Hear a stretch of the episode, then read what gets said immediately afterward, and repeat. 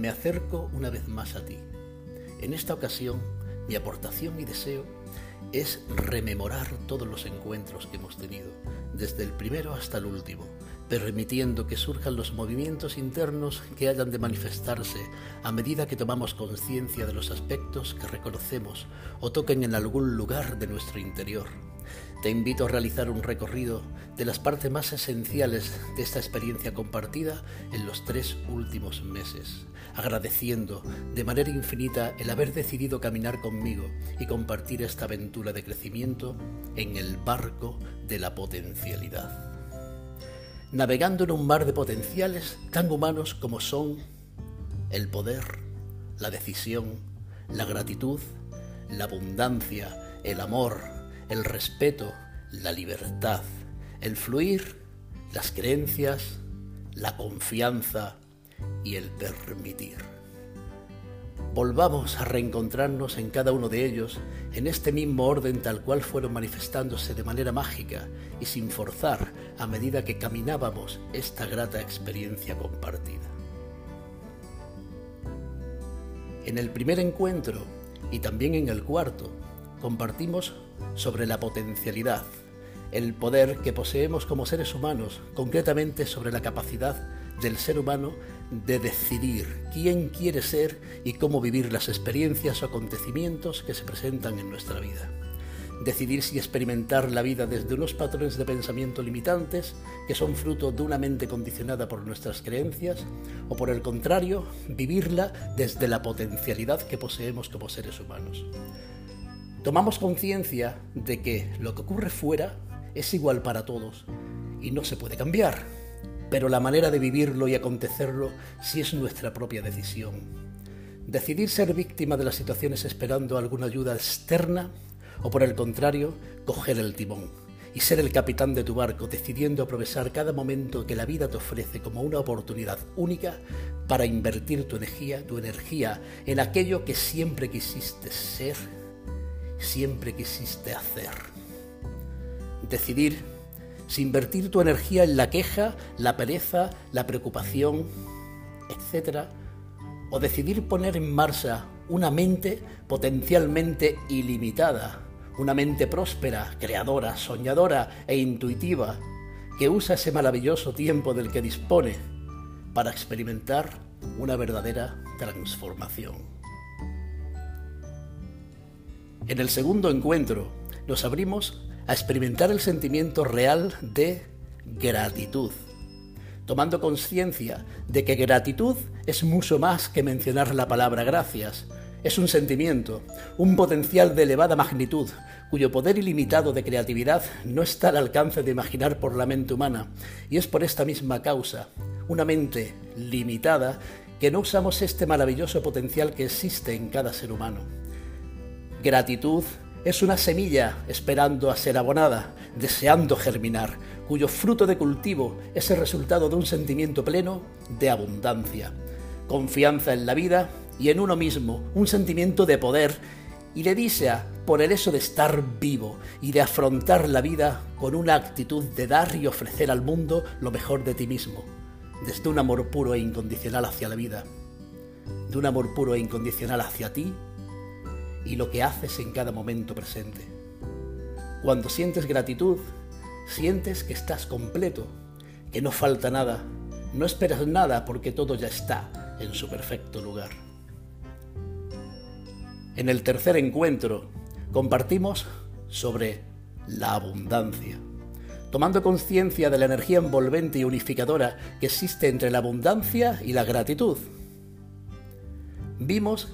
que la neurociencia actual demuestra que nuestro cuerpo posee un campo electromagnético que vibra en una determinada frecuencia de, vibración, es decir, emite ondas de frecuencias que sintonizan con las posibilidades de vida que se encuentran en la misma onda en la que vibramos.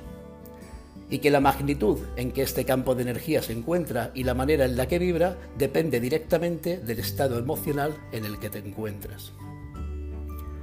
Vimos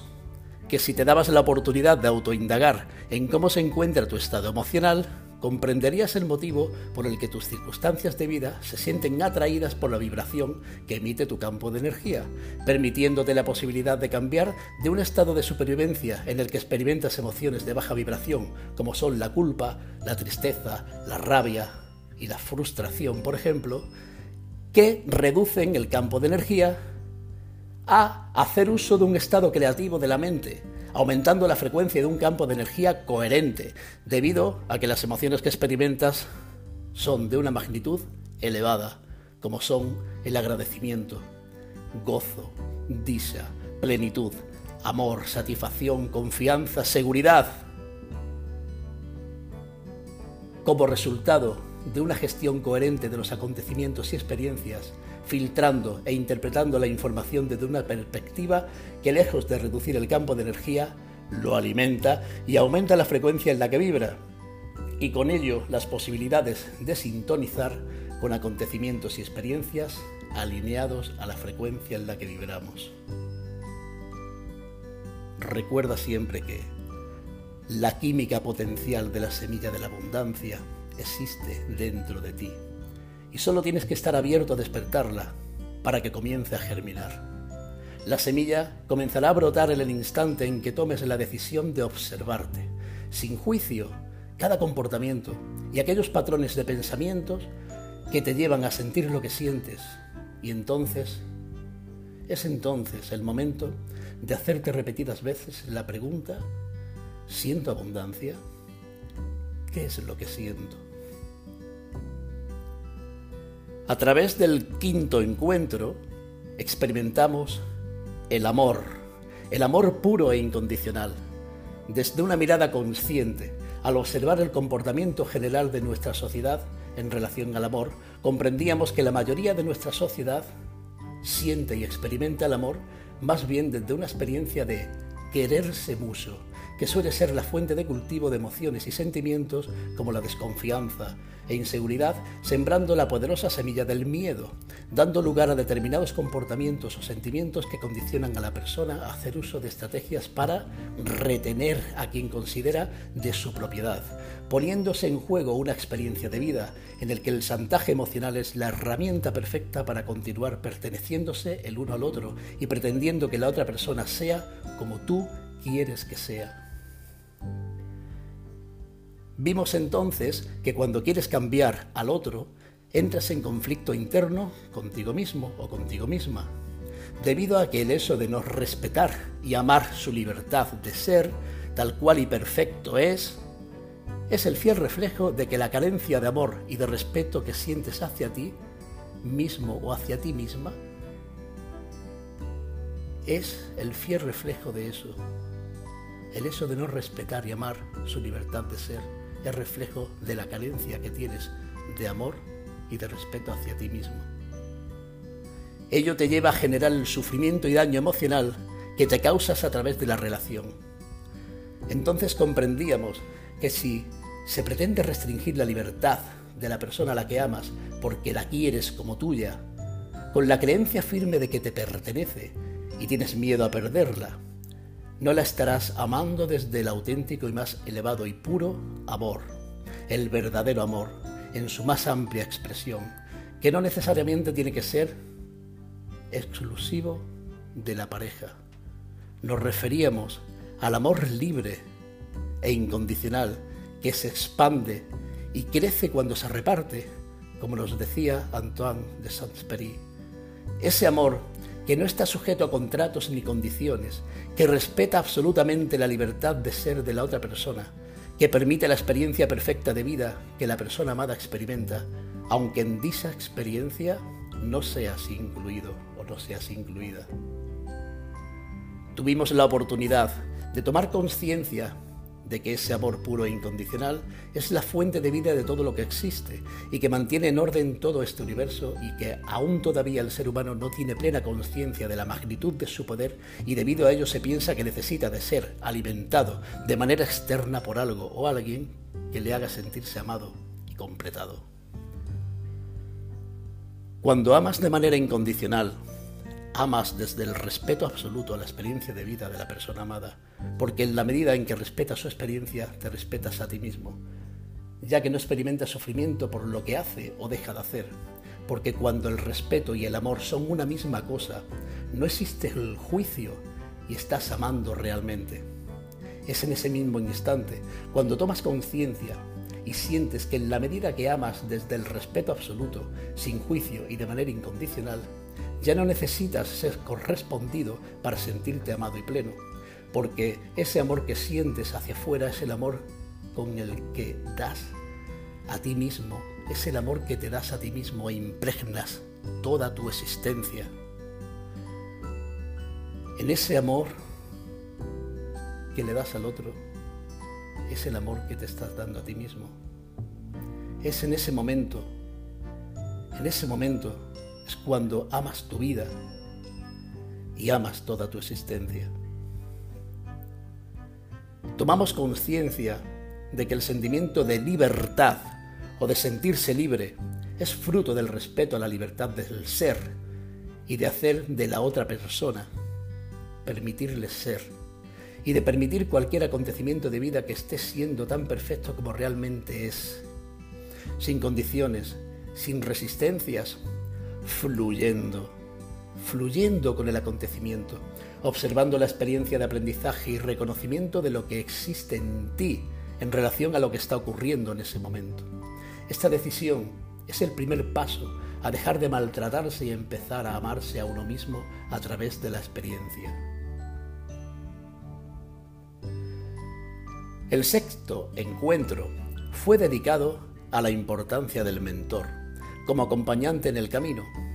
Te compartía que tras una larga vida dedicada al deporte de competición como atleta y como coach, acompañante de atletas de competición tanto a nivel amateur como profesional, y que fruto de la observación en la experiencia propia y con estas personas llegué a la comprensión de que para establecer un cambio real y duradero, incluso permanente, primeramente o en paralelo al trabajo puramente físico, es totalmente necesario el trabajo a nivel interior en la persona, la autoindagación y reconocimiento de los patrones mentales que llevan al individuo a repetir continuamente las mismas experiencias y resultados en su vida, siendo el estado físico uno de los resultados que se manifiesta en su vida, fruto de sus patrones inconscientes que determinan su comportamiento. De modo que a partir de este momento comprendía que la persona es el resultado de sus creencias más profundas, instaladas en su inconsciente. Ello es debido a que las creencias inconscientes gobiernan el comportamiento y resultado de todo cuanto somos y experimentamos, y que para conseguir un cambio, la solución o secreto radica en hacer conscientes esos patrones inconscientes para transformarlos en nuevas potencialidades que usar en beneficio a los nuevos propósitos de vida en los que se incluye el cambio de composición física corporal, es decir, la estética corporal. Llegados a este punto, manifestaba la importancia de poner en juego la total y plena confianza en el mentor, como pieza clave de un proyecto. Es decir, confiar plenamente en el acompañamiento profesional de una persona que disponga de una elaborada experiencia y conocimientos integrados en la que confiar plenamente tu proyecto u objetivos para ser acompañados y caminar juntos. Compartía contigo mi interés mi sentir, mi gran sentir de que el deportista o persona que se plantea un objetivo en su vida ha de confiar su proyecto en alguien que ponga su energía en ello, ya que cuando un atleta emplea su energía en pensar en cómo hacer, esa energía que emplea le faltará en el hacer. Por ello es importante la figura del mentor, de tu acompañante de camino, para que sea quien enfoque las energías en el cómo hacer, para que toda tu energía pueda estar disponible en el hacer. A través del séptimo encuentro, nos dimos la oportunidad de reencontrarnos nuevamente con el ilimitado, ilimitado poder que tenemos como seres humanos, desafiando los límites mentales establecidos de lo que creemos ser y comprendiendo que tu vida es y seguirá siendo el reflejo de lo que crees y de lo que sientes. Vimos el poder de la creencia. Compartía contigo que desde muy temprana edad Siempre tuve la convicción o creencia de que todo cuanto una persona es capaz de hacer, cualquier otra persona también puede realizarlo si cree en ello y pone en juego toda su energía para lograrlo. Manifestaba mi sentir de que cada ser humano posee todas las semillas potenciales para crear cualquier cosa que pueda imaginar y que existe una inteligencia interna en cada ser humano, una energía potencial que tiene la capacidad o el poder de manifestar en el plano físico de la existencia cualquier posibilidad que la persona enfoca y mantenga la creencia firme y la voluntad de hacer para que se manifieste. En este reencuentro me permití compartir mi propia experiencia personal en que tuve la oportunidad de experimentar el poder infinito que como seres humanos poseemos y que se encuentra al servicio de nuestra intención cuando realmente crees que puedes. Te abría mi corazón al expresarte que esta experiencia de vida supuso un salto cuántico en mi desarrollo y evolución de la conciencia y que me ofreció un maravilloso espacio de silencio en que poder autoindagar en lo más profundo de mi inconsciente, dándome la maravillosa, maravillosa oportunidad de localizar determinados patrones inconscientes que me llevaban a vivir en coherencia, en incoherencia, localizar los determinados patrones inconscientes que me llevaban a vivir en incoherencia y que, una vez gestionados y comprendida la lección de vida, decidí dar permiso a la transformación que comencé a experimentar tanto a nivel personal como profesional. Por ello, te animaba a tomar conciencia del grandísimo poder que habita en ti y creer en la infinita potencialidad que eres como ser humano para lograr cualquier cosa que puedas imaginar. En el octavo encuentro, cuando comprendimos la importancia de respetar la experiencia de vida haciendo uso del no juicio, fue cuando comprendimos que aquello que no nos gusta o nos gusta de los demás, nos ofrece una oportunidad muy buena para reconocernos.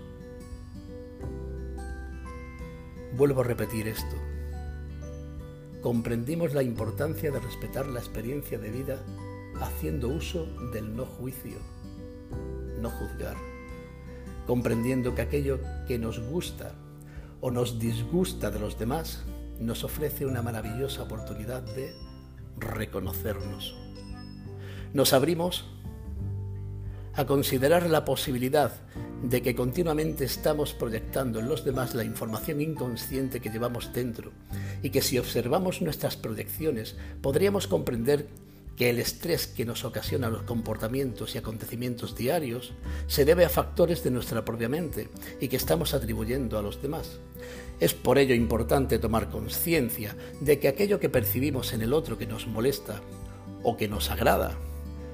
no nos está revelando una parte de nuestra propia información inconsciente, aspectos de nosotros mismos que tenemos renegados o reprimidos y que vemos reflejados en los demás y que no sacamos a la luz. Estos aspectos son los que Carl Jung llamó la sombra, que viene a ser algo así como nuestros defectos, aquellos aspectos que no me gusta ver de mí mismo, que rechazamos y reprimimos y por tanto no me permito aceptar que existen en mí, y que para poder verlos se reflejan en la otra persona como si de un espejo se tratara. De esta manera, se nos abría la posibilidad de cazarnos al juzgar al otro y así darnos la oportunidad de ser conscientes de cuáles son los programas inconscientes que gobiernan todo cuanto nos sucede. De este modo, haciendo consciente el inconsciente, tenemos la oportunidad de cambiar aquello que nos limita o nos bloquea comprendiendo que cada persona es totalmente responsable de todo cuanto le sucede y que siempre tienes la oportunidad de integrar el aprendizaje que lleva impreso la experiencia, haciendo uso de una manera diferente de interpretar los acontecimientos y experiencias, adoptando una mentalidad abierta que se aleja del intento o intención de querer cambiar el entorno y por el contrario se centra en la intención de cambiar la percepción que tenemos de dicho entorno. La mayor comprensión de este reencuentro tiene lugar cuando compartimos sobre la importancia del respeto. El respeto en relación a la experiencia de vida de la otra persona, sin juicio alguno a la perfecta decisión y acciones que la otra persona acontece, En este sentido, la palabra respeto y la palabra amor se convertían en una misma manera de poner nombre al nivel de conciencia con que la persona observa y vive la experiencia. Desde esta óptica, hablar de respeto es hablar de amor, y cuando te relacionas desde el amor incondicional, el uso del respeto absoluto a la experiencia de vida de la otra persona desde el no juicio proporciona unas posibilidades infinitas de crecimiento y desarrollo personal para ambos en la experiencia. Tomamos conciencia de que mediante una mirada de absoluto respeto, cualquier relación y toda experiencia de vida que se comparta será en un ambiente de plena confianza al no sentirse juzgado o juzgada.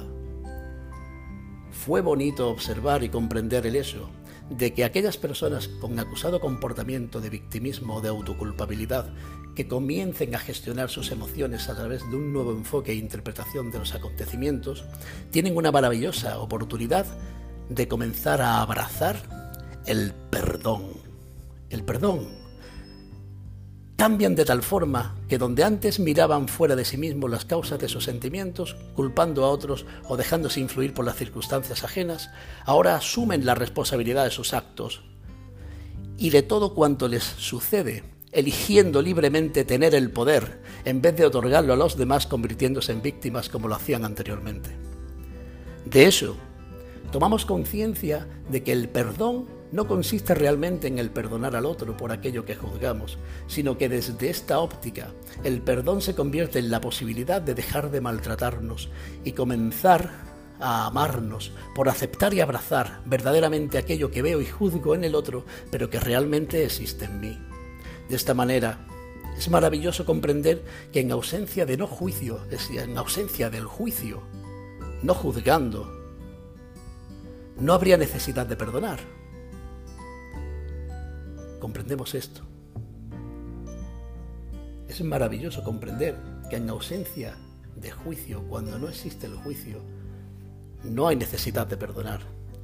ya que no existiría dolor alguno. Si no hay juicio, no hay dolor. El verdadero perdón es asistencial. No existe, no debería existir, ya que el simple hecho de que exista un tener que perdonar, el simple hecho de tener que perdonar, es el manifiesto de que seguimos juzgando fuera. Si tenemos que perdonar es porque seguimos juzgando fuera. Aquella herida no sanada, juzgamos fuera aquella herida que no hemos sanado o aquel asunto pendiente que tenemos todavía que resolver de nosotros mismos. La culpa y el victimismo aparecen cuando renunciamos a nuestra responsabilidad descargándola en los demás para así aliviarnos y desaparece cuando asumimos nuestra responsabilidad y el poder para cambiar las circunstancias y nuestra manera de gestionarlas, desvaneciéndose así la culpa y dejando de ser víctima. En nuestro noveno y último reencuentro compartíamos sobre el propósito de vida y que nos llevó a una experiencia en que estuvimos navegando en el barco del permitir y el fluir siendo la propia experiencia que se está dando mágicamente tal cual perfecta está siendo. Compartíamos que cuando no atiendes tanto a la razón y sí al sentimiento o a la emoción, cuando, cuando bajas, cuando bajas el ruido mental y miras hacia adentro, atendiendo al sonido más interno, a la melodía que toca el arpa interior de tu alma, a la que también podíamos llamar corazón, cuando consigues desconectarte, aunque sea solo un poco, de los estímulos del entorno y centras tu atención consciente en el espacio que ocupas como existencia, siendo consciente de tu respiración, de los latidos de tu corazón, de cada atisbo de pensamiento que aparece que provoca un movimiento de energía en forma de síntoma en algún lugar de tu cuerpo y le llamas sentimiento, cuando eres consciente verdaderamente de todo esto en tu momento presente, estés donde estés, estés con quien estés, hagas lo que hagas, pienses lo que pienses, sientas lo que sientas, no te quepa duda de que ese y solamente ese es tu propósito de vida en ese preciso instante. Comprendimos que el único momento de vida que realmente existe es el instante presente y que ese instante presente es precisamente presente porque como existencia que eres estás sintiendo es decir, que tienes conciencia de que existes porque sientes y el sentimiento se produce en este momento exacto en el que sientes. De modo que aunque estés recordando el pasado, imaginando una posible situación del futuro o viviendo una experiencia como ahora que oyes este audio, el sentimiento se produce ahora. El ser consciente de tu existencia y el sentir se está dando en este preciso momento. Por ello, manifestaba mi sentir de que el propósito de vida de cada ser humano se encuentra en la experiencia perfecta que experimenta como existencia en el instante presente, porque ese instante es el que está siendo y existiendo verdaderamente, y cualquier otra intención de querer que sea de otra manera diferente o creer que tu existencia se tendría que estar experimentando en otro hacer y sentir buscando continuamente una situación posterior distinta. Se trata de un mecanismo mental de querer forzar para satisfacer, satisfacer alguna necesidad generada por alguno de los personajes creados por nuestra mente condicionada y que te limitan o apartan de la posibilidad de sentirte pleno en la experiencia perfecta que vives en este momento. Porque como existencia de vida, en este momento en que tienes conciencia, no hay nada más especial que hacer que el ser consciente de lo que soy y siento en este momento. No necesitas nada más que respirar, abrazar, disfrutar a la perfección del momento. Solo necesitas eso, respirar, abrazar y disfrutar este momento, este perfecto momento. El siguiente momento vendrá en el momento en que sea consciente Compartía mi sentir de que si confías plenamente en la magia de la vida, amando cada aspecto de la misma, ten la certeza de que estés donde estés, en este momento es exactamente el lugar perfecto donde has de estar ahora y tu misión o propósito de vida se encuentra en este perfecto lugar. Seas barrendero, jardinero, enfermero, abogado o desempleado Mira hacia adentro, observa qué se mueve dentro de ti y siéntelo. La coherencia o incoherencia que se manifieste te dará la respuesta de cuánto amas tu existencia y cuánto amas a la vida, dando respuestas a la pregunta de si has encontrado tu propósito de vida. ¿Estás en el lugar exacto donde has de estar? Y en la medida que abraces este lugar y te ames en esta experiencia, el siguiente paso te abrirá sus puertas y recibirá recibirá con los, con los brazos abiertos. Necesito poco y de lo poco que necesito, necesito poco, nos dijo San Francisco de Asís. Gracias, gracias infinitas por ser mi compañero en este camino de desarrollo de conciencia que hemos elegido caminar. Gracias por escucharme. Gracias